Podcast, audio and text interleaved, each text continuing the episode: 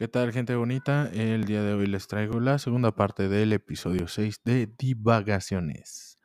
Su podcast favorito. No olviden seguirnos en todas las redes sociales y en Facebook. Los clips, espérenlos. Nos vemos. Gracias. Bye. A nombre de Leso, mi compañero y yo. Adiós. Ese es un gran amor. Pero si nos fijamos en otros amores que hay en la, en la obra, Sí. tenemos el gran amor que marca la novela y nadie, nadie, nadie pela, es el obispo. Échale.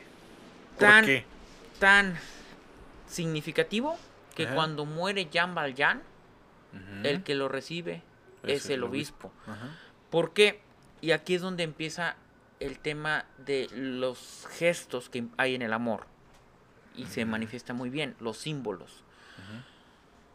Jean Valjean, recapitulando, Jean Valjean es un expresidiario que pasa 20 años en la cárcel por robar un, un pan para su sobrino, o, no recuerdo si para él mismo. 5 años de condena por eso y ci- 15 por intentar huir. Ok. Y eh, este es una condena excesiva. Y lo peor de todo es que ya está marcado de por vida como un expresidiario. Sí. Ya no tiene for a donde vaya le van a pedir su cartilla de hombre libre y él va a presentar su cartilla de expresidiario y nadie lo va a contratar. Por eso cambia su nombre. Sí, pero antes de cambiar su nombre, él llega a un poblado y no tiene que comer, no, lo, Está en la miseria, güey. lo corren incluso, él estaba comiéndose la comida de un cerdo y lo corren y termina ac- eh, currucándose junto a una iglesia donde estaba el obispo. Ajá. El obispo lo ve y le dice, buen hombre, ¿qué haces aquí y tal? Y dice, no, o sea, y él tiene miedo, de hecho, así como que, pues tú también me vas a golpear o qué. Sí, sí, sí. Entonces el obispo le dice, ven, pasa, come, este, sírvete, y él come como pues si no hubiera un mañana. Obviamente. Entonces, él, durante, el obispo tiene el primer gesto de buscar el bien del otro por el otro mismo. Sabe que Jean Valjean no le va a, a retribuir nada. El obispo lo hace ¿Por convicción? por convicción, por caridad cristiana, por realmente amor al prójimo, en lo que debería de ser la caridad universal. Como debería de ser. Y Jean Valjean, al irse a dormir porque le ofrecen un que duerma esa noche allí, tiene un conflicto interno que te digo no aparece en la novela porque aparte es muy rápido. Y está muy cabrón ese conflicto. güey. Efectivamente, en donde él dice, este obispo se está eh, echando incienso a sí mismo por un acto de caridad a un tipo que no le importa. Yo no le importo. O sea, realmente a este obispo no le importo.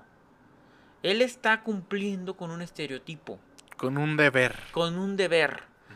Y yo solamente soy un eslabón o soy un elemento de su deber. Que él tiene que decir, pues yo alimento para sentirse bien con su conciencia, porque seguramente hará muchas porquerías. Y para sentirse bien con su conciencia, da de comer a un mendigo.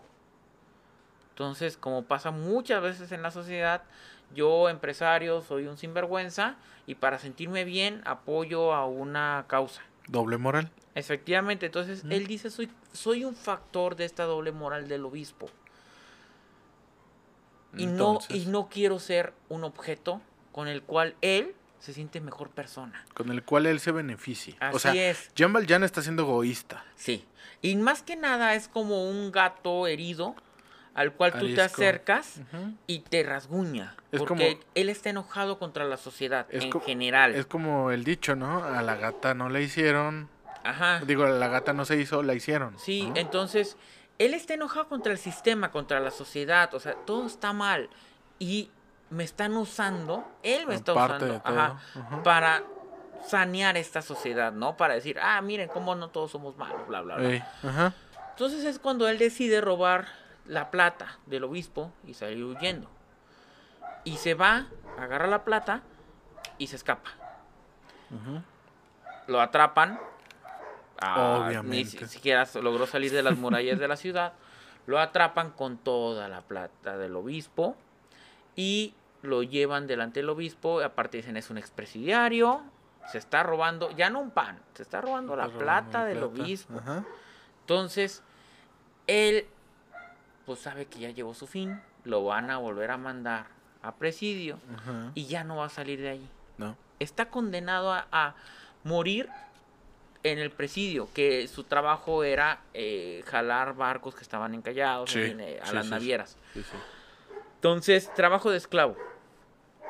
Y cuando él está totalmente perdido, el obispo le dice a los guardias, no, él no me robó nada. Yo se la di.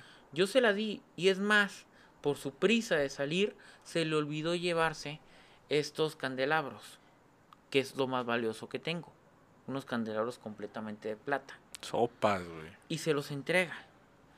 Entonces, cuando se los entrega, él le dice, en corto, ya lo, lo sueltan y él está totalmente atónito, porque entonces se da cuenta Que que sí todo era- lo que habló, pe- pensó durante la noche, no era, cierto. Esta persona realmente está buscando su bien, honestamente. A través de mí. Y no le está dando, no le está dando de comer solamente, le está dando lo más valioso que tiene en su iglesia, que son esas, todo eso de plata. Entonces, él se queda sacado de onda como, que, ¿qué estás haciendo? ¿Qué me estás haciendo, no? Y el obispo le dice, solo te pido una cosa, haz algo de provecho con tu vida. Y es cuando Jean Valjean cambia por completo, un gesto de amor sincero, Ajá. lo cambia por completo y lo lleva a irse a orilla de, la, del- de Francia, Y poner su, su empresa. cambiarse de nombre, Ajá. pone su empresa y se convierte en el alcalde de la ciudad. Porque Ajá. él llega a ser el alcalde de la ciudad. Entonces, y a, a hacer un bien a todos. Jean Fíjate, Valjean fíjate. en ese momento es cuando dice, un gesto de amor me condenó a ser un hombre de bien. Y, y- y es que no, no es solo un gesto, güey. Y tú lo dijiste. El amor es una actitud. ¿Y qué es una actitud? Es algo que te lleva a actuar. Entonces, por ende, se convierte en un acto, Sí. ¿sí? Porque estás ingiriendo. Totalmente. Sí, sí, sí. Básicamente el amor sin acto no es amor. Exactamente. Entonces, lo que el obispo hizo fue un acto meramente de amor hacia el prójimo, ¿sí? Sí. Que, que yo siento que lo vería eh, eh, en uno de sus estados más puros, güey. Sí, Porque, porque es totalmente desinteresado. exactamente. Y eh, por eso te digo, nadie pela a este personaje, pero es fundamental. Sin él no se hubiera dado toda la sucesión de actos que es el, digamos, en la primera decisión que convierte a Jean Valjean en una persona de bien, que va a pasar que todo lo demás, él todo el tiempo está en no puedo fallarle al obispo. Sí, porque, güey, o sea, te, te, te, te regaló algo más que Una la segunda vida. güey. O sea, te, te dio Una segunda vida. De hecho, Una más oportunidad. Cuando Jarber, que es otro personaje que él ama la causa, o sea, él está comprometido realmente con la justicia. Tiene una visión de justicia muy estricta, en donde en su visión es una persona que ha sido delincuente siempre será delincuente. Sí, es muy cuadrado. Es muy Muy, cuadrado. limitado. Entonces, cuando a él lo mandan, de- después del presidio, lo mandan a ser jefe de policía, justamente en la alcaldía donde Jean Valjean es este, el, el alcalde, alcalde. eh, y lo reconoce. O sea, reconoce que él es Jean Valjean. Y entonces lo denuncia porque Jean Valjean está fugitivo. Porque eh, ¿Por qué? después, del, después de los candelabros, Ajá. hay un momento en que él ya es libre justo antes de... Creo que eso no comete- viene, no, en, no viene. en la película. Por eso me y quedé así. comete su último delito, que es robarle una moneda de 10 centavos a un niño. A ver. Le roba una moneda de 10 centavos que un niño está jugando con ella. Y él, por el mero acto de, de rebeldía contra el obispo, es decir, Ah, ok, ok. o sea, porque él, sigue en su agonía y dice, yo, el obispo me, me, me- me mató. Yo no puedo ser esclavo de, de lo que hizo conmigo. Yo soy un hombre libre y para demostrarlo No quiero voy- atarme a... Ajá, le voy a robar a este niño esa moneda.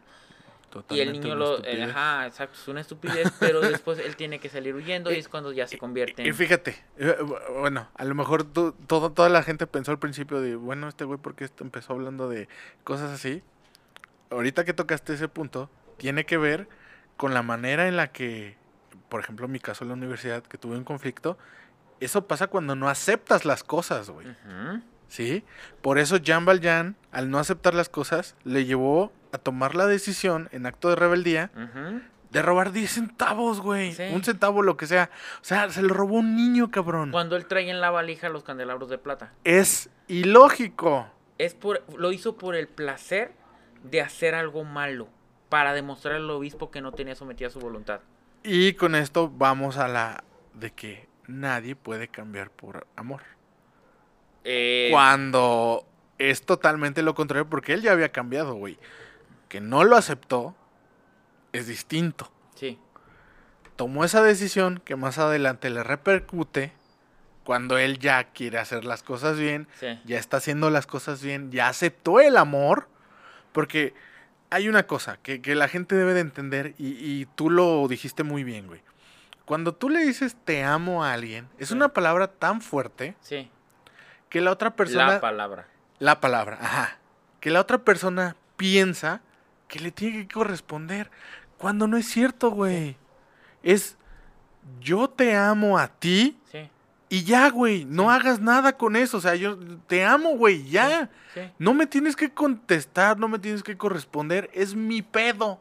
Si yo te amo, güey. Sí, ¿Sí?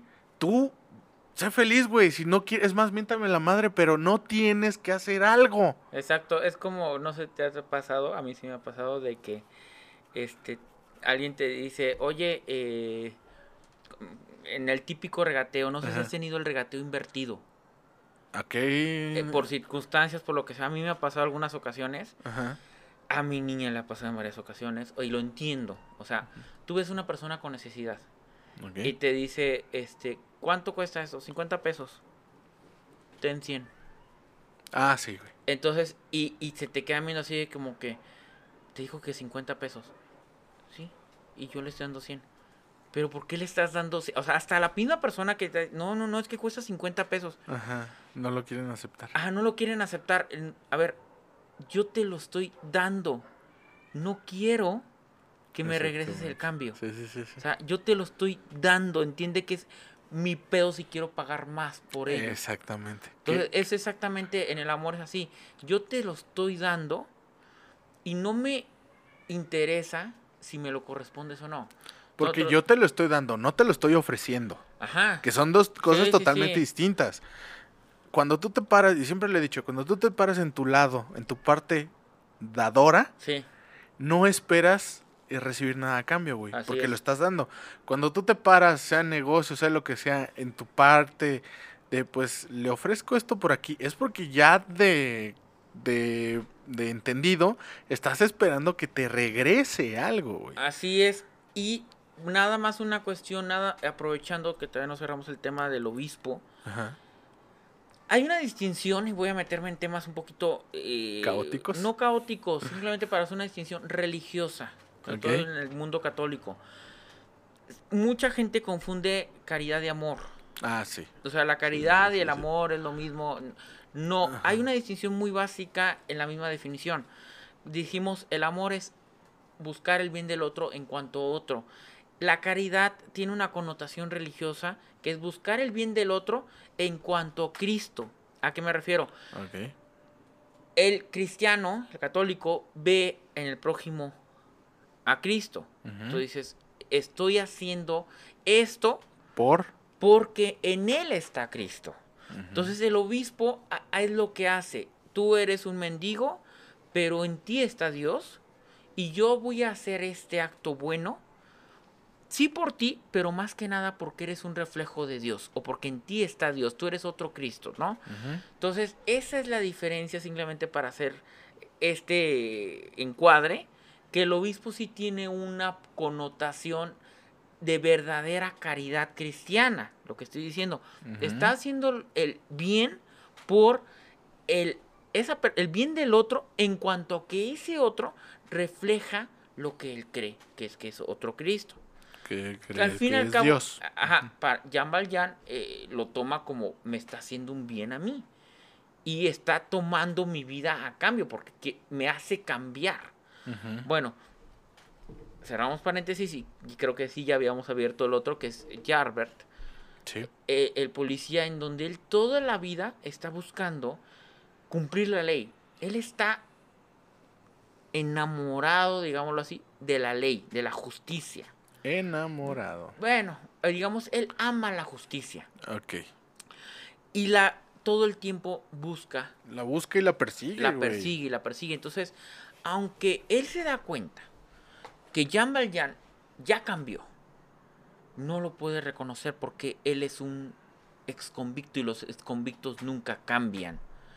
Y entonces, cuando lo denuncia, luego le dice, vengo a presentar mi renuncia porque yo te denuncié pensando que eras Jean Valjean, pero resulta que Jean Valjean ya salió y mañana lo juzgan y lo van a condenar a la muerte. Y Jean Valjean dice, ¿en dónde? En tal juicio. Y entonces es cuando él tiene otra vez este conflicto. Este conflicto. Sí. Que en la película se manifiesta en la canción ¿Quién soy yo? Ándale, ándale. En el libro son cerca de 20 páginas de análisis profundo, psicológico. ¿Te acuerdas que tú hace dos capítulos preguntabas yo qué soy? Ajá, ajá, sí, sí, sí. Te recomiendo leerte esas 20 páginas del libro original, en donde Jean Valjean se plantea psicológicamente, ontológicamente, el destino, todos los elementos que hemos hablado en otros posts, él los plasma ahí. el destino me, me, quiere que me condene. ¿Por qué yo voy? ¿Por qué mi vida vale más que la del hombre que está allá? Que está diciendo que, que, están condenando por Jean Valjean. Y si no vale más mi vida, me, me entrego ¿Qué va a pasar con todo lo que tengo aquí? Todas las personas que dependen de mi empresa y todo el pueblo que se ha levantado gracias a mi trabajo. Si yo me condeno, de hecho así lo dice en el, en el libro que está prácticamente tomado liberal, si me salvo, me maldigo. O sea, si yo me autolibrero, o sea, si no voy, me maldigo me maldigo para siempre, porque estoy condenando a una persona a muerte. Pero si me condeno, o sea, si me condeno, los maldigo. Sí, porque... Al pueblo entero. Sería caer en la desgracia otra vez. Efectivamente, ¿y cuánta gente depende de él? Aparte de que él ya se había comprometido con Fantín, que iba a rescatar a Cosette, etcétera, ¿no? Pero es esta lucha interna de qué voy a hacer, qué hago, quién soy yo, qué vale mi vida. Es que está cabrón esa pregunta. ¿Qué, ¿Qué valor tiene mi vida de cara a la sociedad, de cara a esas personas que dependen de mí? Porque en este caso Fantine está agonizando. Y este le pide un último favor que le lleve a Cosette antes de morir. Él sabe que nadie más lo va a hacer. Entonces lo que termina haciendo es se entrega eh, o sea, él dice, soy Jean Valjean, pero sale escapando para intentar ir con Cosette. Ok. O sea, dice, yo soy Jean Valjean, pero pégale. Ajá. Huye Venao. No puede ir por Cosette, regresa, porque ya lo están persiguiendo, y llega solamente a la muerte de Fantine. Y ahí llega Jarbert y dice, te, este, te, entregas. Y él dice, sí me entrego, ok, me voy a entregar, solo permíteme ir por Cosette y entregarla a una familia de buena voluntad. Es lo único que te pido. Y me entrego. Dame tres días y aquí me tienes. Y entonces Jarvis le dice, no. No, porque eres un exconvicto y los exconvictos no tienen palabra. Entonces, él tiene que pelear con él, lo hiere y se escapa. Como Llega, siempre. Ajá, y llega, rescata a Cosette y comienza otra historia dentro de la historia. Toda la relación de padre e hija que tiene, sin ser su padre, él la cría como un padre, la educa como si fuera su padre, le da todo y se van a vivir a París, primero en un convento, luego en una casa, etcétera. Estalla la revolución, creo que es la del 48, 1900, 1848. Ah, pues, pues ¿cuántas revoluciones hubo? Francia tuvo cerca de seis revoluciones en el transcurso de un siglo. O sea, tuvo la Revolución Francesa, luego tuvo el Imperio Napoleónico y Ujú. luego tuvo varias revoluciones hasta Como que chiquitas. sí, hasta que Napoleón III vuelve al poder. Entonces, Ah, hay una, hay una, creo que, que es la más grande, ¿no? La de donde derrocan a... Donde... Al esposo de Antonieta, güey. ¿Cómo se llama este pinche rey? ¿Felipe? ¿Era Felipe o era Enrique? eh, Era Felipe, creo. Felipe XVI. Si no me equivoco, si era Felipe XVI. Pero bueno, Sí, porque, porque, o sea, Antonieta era de, si no me equivoco, de Austria. Los casan y empiezan a tener una vida excesivamente lujosa cuando Francia estaba en crisis, güey. sí. Que de hecho realmente Francia estuvo en crisis eh, O sea, sí. la Edad Media y buena Sí. parte. Pero bueno, efectivamente, ya sin meternos más en vericuetos históricos, eh, vuelve a estallar, bueno, está por estallar la- esta nueva revolución, que es justamente en donde está involucrado Marius.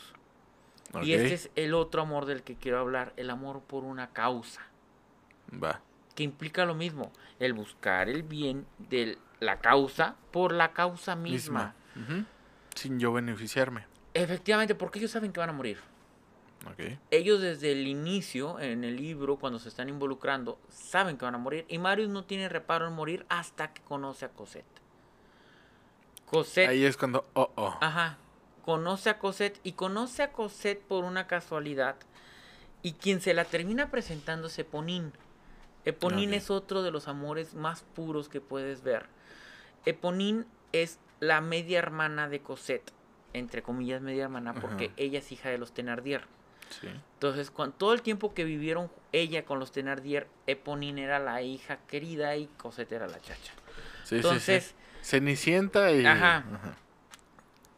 Cosette, a Cosette la compra Jean Valjean porque la compra a cambio de dinero. Se la lleva y le da una vida lujosa. Pasan los años, pasan más de 10 años y se invierten los papeles. Cosette es la pudiente y Eponine es la, pues, la que se dedica a robar, a, a trapichear.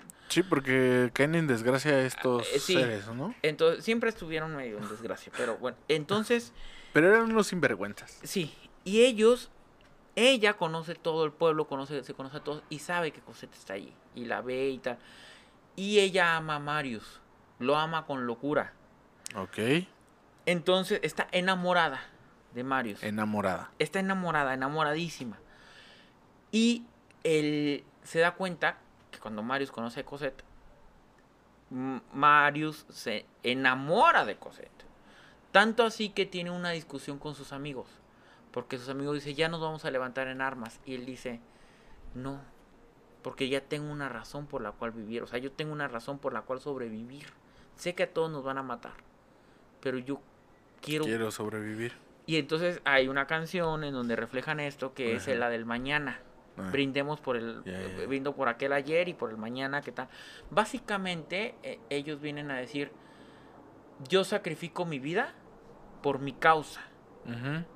O sea, todos nosotros amigos vamos a morir, pero nuestra sangre va a servir para construir una Francia mejor. Sí, sí, sí. Es cuando hacen referencia a la pintura de la libertad de Francia, si no Sí. me equivoco. Sí, y es obviamente eh, después de eso viene el levantamiento. Las trincheras, etcétera. Y Eponín sirve como de enlace para que se manden mensajes ellos dos, sabiendo que eh, eh, ella, él ama a ella. Ah, cabrón, ahí es donde me Sí, quedo así sí, como. que, sí. Achis, achis, achis. Y la canción de Eponín. Eh, que creo que sí está también bastante bien logrado expresar lo que el libro dice, como. Eponín dice, yo sé que ni siquiera existo en tu mundo, Marius, pero para mí tú eres mi mundo. Ok. Y como eres mi mundo, Yo quiero que. quiero ser, que seas seas feliz, Entonces aunque no está sea enamorada, conmigo. güey. Entonces, efectivamente, está enamorada, pero comienza a tener actos de amor. Ajá. Entonces, ajá, ajá. Y ella se queda a la sombra. Hay un momento en la película en donde ellos están en una reja y se besan, etcétera, y ella los ve desde la distancia bajo la lluvia. Sí. Dramático. O sea, súper dramático, güey. Y No, ella canta no. esa canción justamente diciendo, pues, doy mi vida por ti, Ajá, aunque tú no sepas que yo existo. exacto. Y tan es así que cuando están en la batalla, ella da su vida por él. Se pone, en- cuando van a, a dispararle a Marius, ella se pone enfrente y le hieren a, a ella. Y muere. Entonces, Dio su vida por él. dio su vida por él realmente en un acto de, De amor. amor.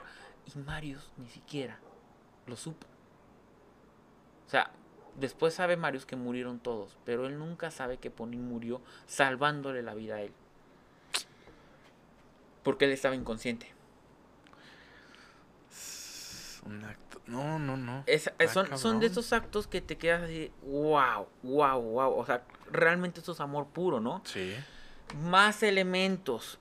Cuando Jean Valjean, bueno, Jean Valjean quiere irse de la ciudad, Sí. Del pueblo. porque aparte sabe que Jarbert está de nuevo merodeando detrás de él, pero sabe que su hija está enamorada y de un tal Marius.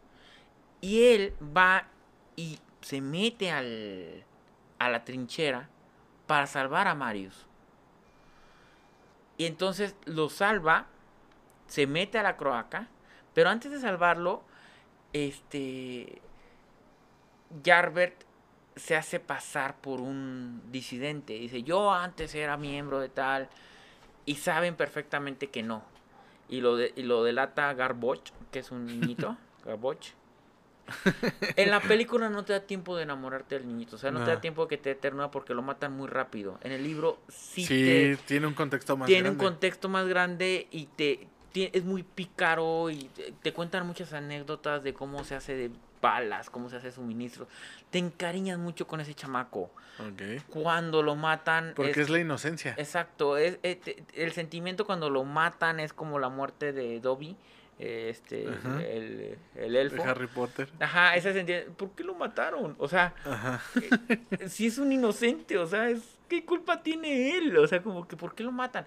Entonces, él denuncia a Jarbert y lo tienen apresado. Y llega Jean Valjean y le dicen, ah, sí eres, para mostrarnos mata a este.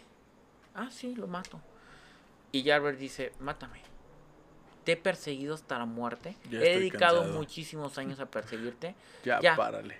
Acabemos con esto. Acá con mi sufrimiento. Efectivamente, acabemos con esto, mátame, ya, mátame. Y Jean Valjean lo que hace es, no, yo no soy un asesino, No, pues no. yo no soy un criminal, no te voy a matar. Y le dice, claro que eres un criminal, no, Jarbet. Yo no, o sea, tú tienes una concepción de la justicia muy, eh, muy cerrada, Muy cuadrada. Ajá, pero yo no soy un criminal. Te voy a liberar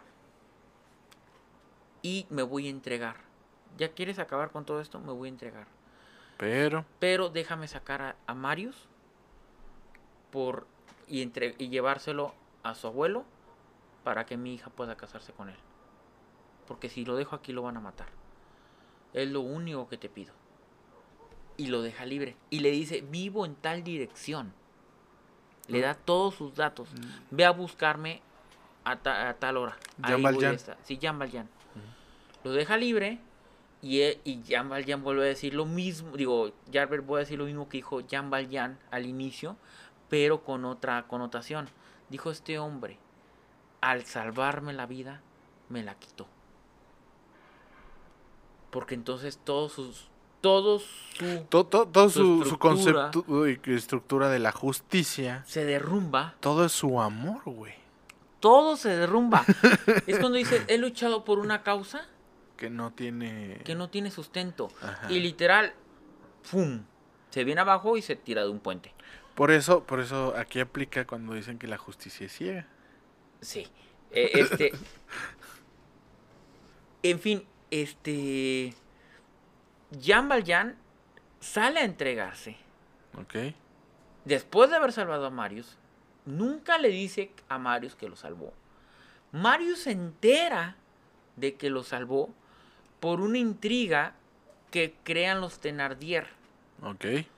Cuando Marius estaba cae a la croaca, este primero lanza a Jean Valjean a la croaca a Marius y está, los está este Thenardier robando a los cuerpos y le roba un anillo. En eso cae Jean Valjean y agarra el cuerpo y este Thenardier lo reconoce.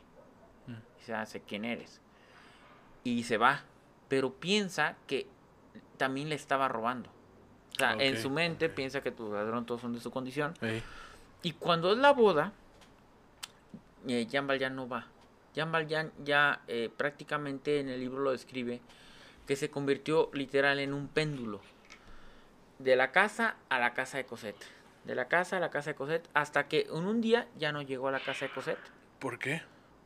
Simplemente ya no llegó. O sea, ya no llegó. Se regresó a mitad de camino. Y cada vez el camino se hacía más corto. Y ya hasta después que ya un no día salió. ya no salió. Y él manda una carta de disculpa de que no puede ir a la boda. Básicamente, su gran miedo es que pues sigue siendo un prófugo, aunque ya no está Jarbert. Ok. Y él nunca le cuenta eh, nada a nadie más a Marius que a a, Ma- a Marius y le cuenta. ¿A Marius sí le cuenta? sí le cuenta y dice, ya cuando se van a casar, porque le dice, venga amigo, dice, no, es que te tengo que contar la historia de un hombre que se llama Jean Valjean. Porque él nunca, acuérdate que él cambió su nombre. Sí, sí, sí. Dice, Era otro. ajá, un hombre que se llama Jean Valjean. Y Jean Valjean es un prófugo, es un, es un eh, ex convicto y tal. Y todos estos crímenes Ajá. yo no quiero que Cosette lo sepa. Y yo no quiero que en la boda me lleguen a presen y Cosette se entere. En el día más feliz de su vida, de algo tan triste. Por eso no voy a ir a tu boda. Entonces, y Marius como que no lo termina de entender, tal, ¿no? Eh, pero dice, ok, es su voluntad, suegro, va. Y se queda en el convento, ya se queda en, en un convento a morirse. Yo estaba viejillo. En la boda, los Thenardier lo eh, em- agarran a este a Marius y le lo quieren mm, más que nada. eh, la intención de ellos es sacarle dinero.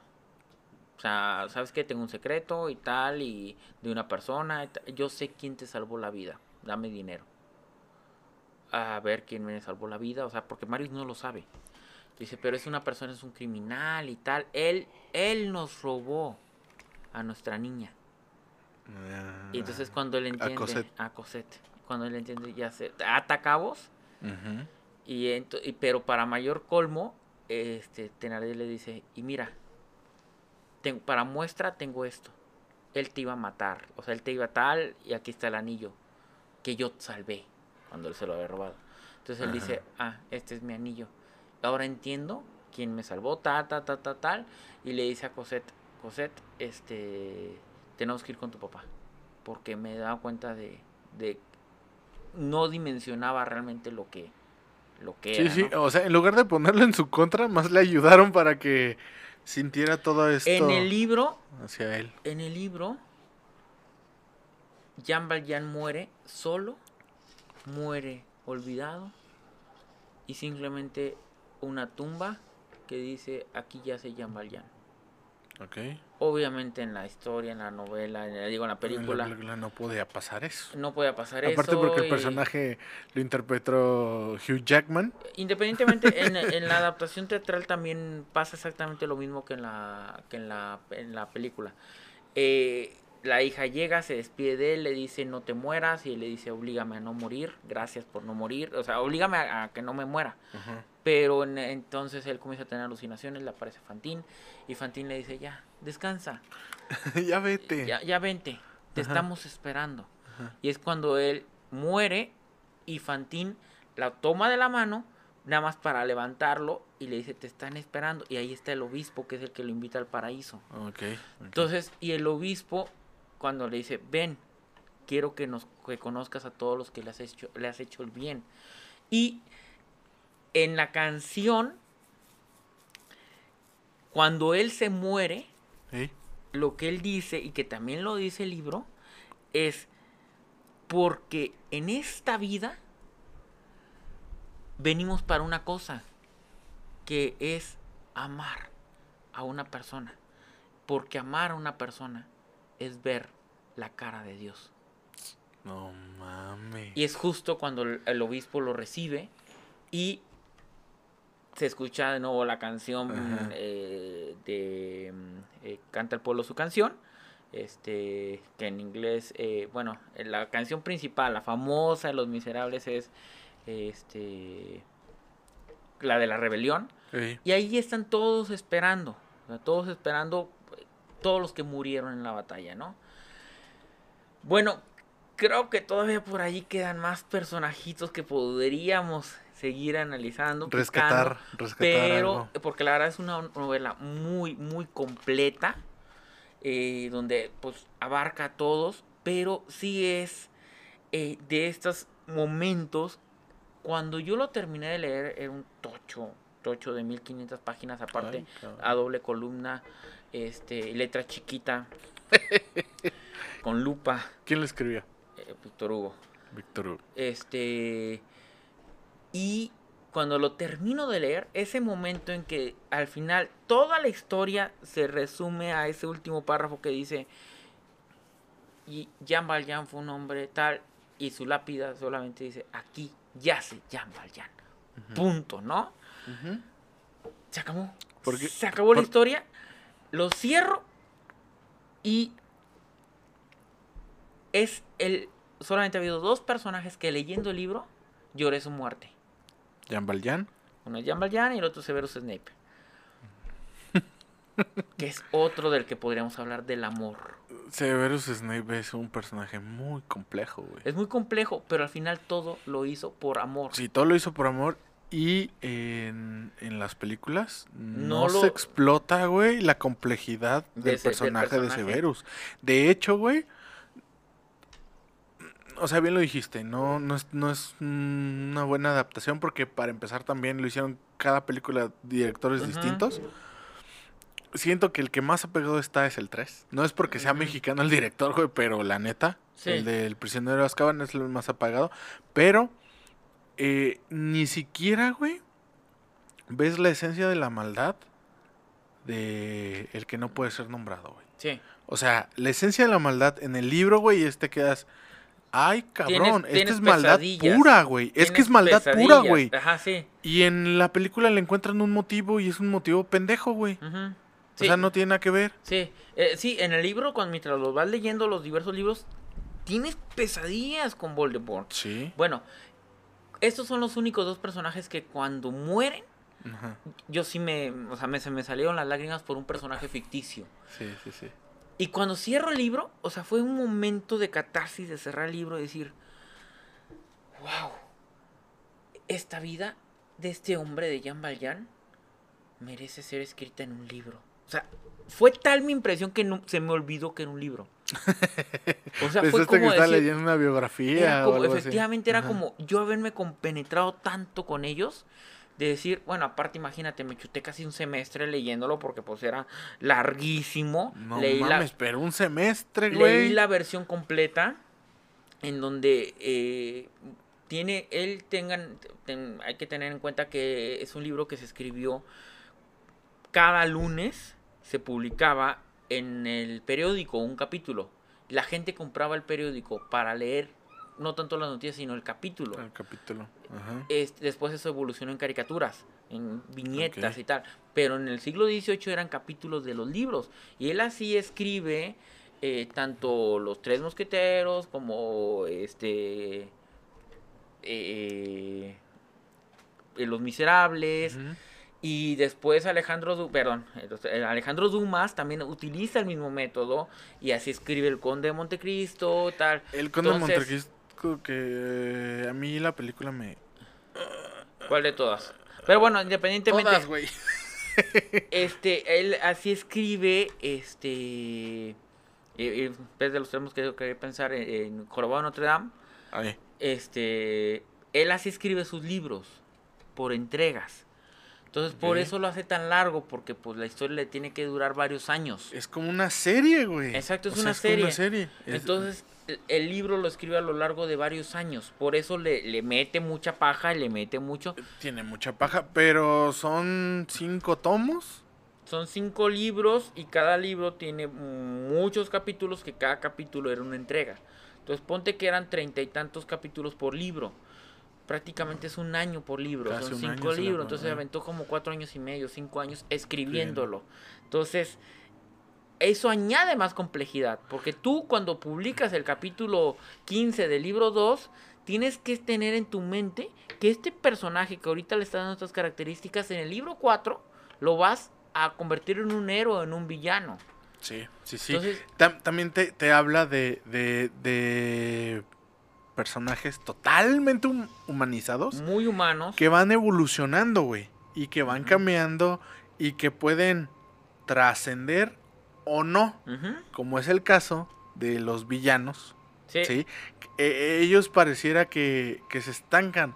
Pero no se estancan, güey. O sea, y no evolucionan, güey. Al contrario, ellos decrecen, cabrón.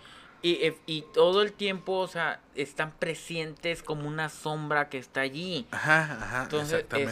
este, pero sí, digamos, si no lo han leído, existen versiones reducidas de 500 páginas que te cuentan la historia. O sea, quitan toda la paja porque imagina, hay capítulo que te habla sobre la arquitectura de París. Ok, ok, ok. 20 páginas hablándote de edificios, de hay te describe cuando está el tema de las alcantarillas que está salvando a Mario.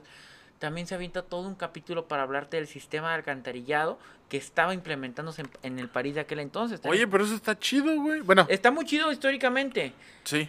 pero no cuenta, no atribuye un gramo a la, historia. No, pues, lo quitas. Exacto. ¿no? eh, Es lo- toda la batalla, toda la batalla de Waterloo, esas 50 páginas de la Es batalla paja. de Waterloo, es paja solamente en el último eh, párrafo te cuenta que era por un reloj. Porque uno de los soldados está, reloj, ajá. eh, o sea, por los para que entendieras después por qué Marius idolatraba a los Thenardier, que nunca aparece eso en la, en la película, pero Marius le debía a los Thenardier la existencia de su abuelo, su abuelo joven que luego, o sea, entonces su abuelo siempre dijo a los Ten- busca a los Thenardier y págales el gran favor que me hicieron. Luego Mario, o sea, por eso la relación con Eponine. O sea, por-. Hay muchas cuestiones que no vienen reflejadas en la película. Sí, sí, sí, que pues Y que él digo, no sabe. trataron de cerrar Ajá. con el musical y todo, pero de todos modos te quedan las tú que lo leíste, güey, sí, Sí. sí te quedas así como que como que está no no está muy bien Fíjate, justificado exacto, esto. No está, eh, pero aún así, también dentro de el mundo de los musicales, hay muchos musicales, hay muchos muy buenos. Sí. El musical de, o sea, la obra de teatro puesta en escena que se puso hace un año, hace un año y medio en el Teatro Telcel, que es el que está debajo del Sumaya. Ey, Este puesto en escena es otro pedo. eh, se te pone la piel chinita porque sí mucho depende también de los actores que lo interpreten, ¿no? Claro. Este, pero sí te transmite una historia muy intensa.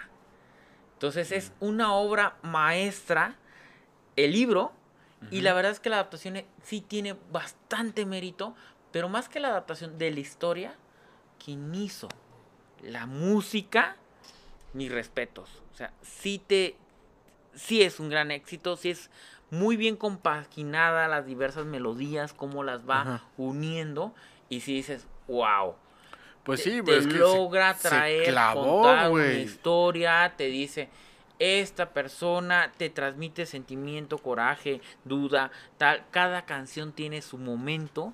Y tiene su forma de ser, güey, y su explicación. Sí. Eh, y- en Los Miserables específicamente las canciones están puestas para eh, no contarte todo lo que el libro te cuenta. Es como un resumen, güey. Sí. Sí. Y te cuenta los momentos puntuales y claves Sí. de los conflictos que tienen los personajes. Y es curioso porque, como te comentaba, es muy difícil transmitir un dilema psicológico. Sí. Las canciones es la única forma que tienes, la música te lo transmite. Eh, como Entonces- recurso, en ese momento rápido, sí. Por ejemplo, la canción de ¿Quién soy yo? eh, es, es muy violenta, porque es una violencia interna. Sí, sí, sí, sí. Entonces, cada canción tiene su, su ritmo distinto. Es que por eso, po- por, eso te digo y, y por eso no es imposible, güey. Sí, Y, y cuando un director se, se, se encarga de meterse en la adaptación, sabe cómo resolver eso, güey. Sí. Que en este caso, el que escribió el musical lo supo resolver pues, con música, y la música intempestiva, y la música cuando que están narrando la historia de este. De, ay, se me olvidó el personaje. Jen. Valjean. Jean Valjean, o sea, cuando está contando su historia, su- la música tiene altos, bajos, incluso tiene silencios, güey. Sí. Y todo eso, Contribuye. y es, y tiene un porqué, güey. Sí, obviamente por eso, o sea, hay canciones, eh, I Have a Dream de la que canta Fantine, es muy difícil de interpretar. O sea, tú puedes escuchar la canción de Susan Boyle, está muy bonita, pero no te transmite un drama. No. En cambio, cuando ves, y siento que Anne Hathaway se ganó el Oscar en esa canción, Sí, güey, sí. porque Lo de- desgarró todo, güey. el resto de la su, de su interpretación, ve, o sea, es Ajá. buena, pero no es de Oscar. No.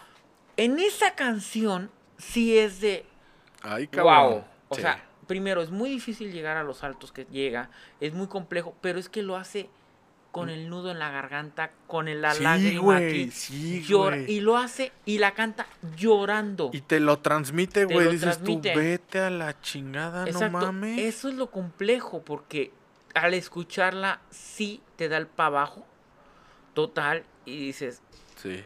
qué desgraciada, qué miserable vida. vida. Por eso, por eso eh, Los Miserables, desde la obra escrita, pasando por el musical y terminando con la película, es una obra maestra, güey. ¿Sí? Sí. No por nada ganó tantos Óscares, güey. No por nada Víctor Hugo se convirtió en lo que llegó a ser. Exactamente. Porque, pues, Y sí, no los- por nada eh, Víctor Hugo te habla del amor, güey. Sí. O sea, te habla del amor en sus distintos niveles, tonalidades, funcionalidades. Te habla del amor falso, Sí. porque el amor falso te lo maneja con Thenardier. Sí, y te lo maneja con el, el noviecito que tuvo Fantine. Ajá, ajá. Son, son, son esas pequeñas cosas, güey, que tú dices tú, no mames. O sea, este güey sí sabe lo que es. O sea, sí tiene la idea completa de lo Sí. que es el amor, güey. Sí. Y no se dejen, o sea, digamos, no se queden lo superfluo. Exactamente, no se Porque queda en al lo, en lo por encimita. Volvemos a como iniciamos el podcast. Son determinaciones, Exacto. son actitudes que cambian tu vida Sí, sí, sí. y que hacen que tu vida tenga un rumbo u otro. Exacto. Toda la vida de Jean Valjean, desde donde inicia la, la novela, que es cuando lo liberan, hasta su muerte, está marcada por muchas De- actitudes, decisiones, una tras otra. Por muchos tienes que. Ajá. y es lo que al final dices, wow, qué tipazo, qué vida de este hombre, Sí. sin ser perfecto porque se equivoca en muchas ocasiones, comete crímenes, comete Sí. se equivoca, pero siempre lo hace buscando el bien de la otra persona que en este en ocasiones es Cosette, en ocasiones es Fantine, en ocasiones, o sea, cada momento de la historia tiene su lapsus, o sea, en ocasiones hasta el mismo Marius. Entonces, y lo logra transmitir, o sea, justamente el tener que no es siempre es tener que es yo quiero Ajá. que, Es que eso hizo Víctor Hugo con él. sí, Transformó el tengo que ajá, a yo quiero. ujú, ¿Sí? Entonces ahí completamente el discurso cambia, güey. sí, Y es cuando te hablo de esta evolución. La conclusión que yo tengo en respecto a, a- a este tema y a la película es la siguiente, güey. El amor es, ¿sí? ¿Y a qué me refiero con esto? Tú das amor sin esperar nada a cambio. Y en ese mismo momento en que tú le quitas el peso de la palabra, el amor es libre y efímero, güey. ¿sí? Y tú, como persona, tienes la decisión de si lo das o no. güey. sí, y otra cosa, que al ser efímero, es lo que hablaba el otro día, es lo bonito de, Sí. porque la persona que te dio el amor ayer, antier, no está obligada a dártela hoy ni mañana. Y tú no puedes obligarla No. a que te lo dé porque es libre. Exactamente. Entonces, el hecho de que no la puedas obligar, cuando te lo dé, es lo hermoso. El hecho de que tú esperes que tu esposa te ame mañana, eso es una es ser tóxico. Sí, por eso, por eso dicen, y estoy totalmente no de acuerdo, digo, es muy superficial lo que dicen, lo que voy a decir, pero el amor es como una planta, la tienes que regar. Y sí, güey, porque como es efímero y es libre y no le estás poniendo determinaciones, en cualquier momento se te va, güey. Sí. Entonces tienes que hacer algo para seguirle dando de comer, para que siga estando contigo, ¿sí? Totalmente de acuerdo. Entonces, pues bueno, esa es mi, mi conclusión. No sé si quieras agregar algo más, güey. No, creo que ha sido muy interesante este podcast. Está, estuvo muy chido, Sí. Este, esperemos les haya gustado. la y, neta. Pues seguimos abiertos a sus iniciativas. no- a no sus- queríamos alargarnos, pero Pero lo, meri- lo meritaba. no sé, estoy pensando en como que igual y lo partimos en dos. Podría ser. Parte uno, Lo, habría que ver, bueno, ya después lo checamos eh, Ajá. técnicamente, si, si da los temas o tal. Pero bueno, yo creo que sí. este, espero les haya gustado y que eh, hayan aprendido o que mientras lo escuchaban hubieran reflexionado y dicho, ay, güey. O se pusieran mínimo a investigar alguno de los personajes, si a alguno le llamó la atención, Sí, o el de verdad, contexto histórico pasó. léanla, vale mucho la pena. Este, lean en general, en general, Sí, sí, sí. lean. Y si dicen, ¿pero qué leo? Aquí tienen una excelente novela para iniciar a leer. No está pesada. No, no es pesada, eh, sí tiene, eh, la versión completa sí tiene mucha paja, como dije, pero existen muchas versiones, muchas versiones este, reducidas que son como 500 páginas. Tampoco, hay unas muy, muy, muy reducidas y tampoco no vale la pena porque te lo cuentan en 100 páginas y te quitan lo sabroso. Sí, sí, sí. sí, pero una de, exacto, pero una de 500, pe- unas 500 páginas sí, sí, sí está bien. También eh, eh, esperemos que los que llegaron al final, ya si lo vamos a dividir o no, eh, espero que hayan entendido la relación que yo hice, la introducción, que no fue poco común, que hice sobre este tema con empezar de el tienes que, ¿no? Y desde ahí ya lo fuimos desmenuzando. Porque bien, tú también pues. te sacaste de onda y te sorprendí, güey. Sí, ahora, ahora yo fui el sorprendido. Dije, Eso es lo chido de Va. este podcast, que no sabemos qué va a pasar. Muy bien, pues ¿Va? muchísimas gracias y Y pues este... hasta la próxima. podcast ha terminado y nos vemos en la siguiente. Hasta luego. Adiós. Adiós. Güey, te tengo una mala. No grabé los primeros tres o cuatro minutos. Porque pues me sí, sí me sacaste de onda.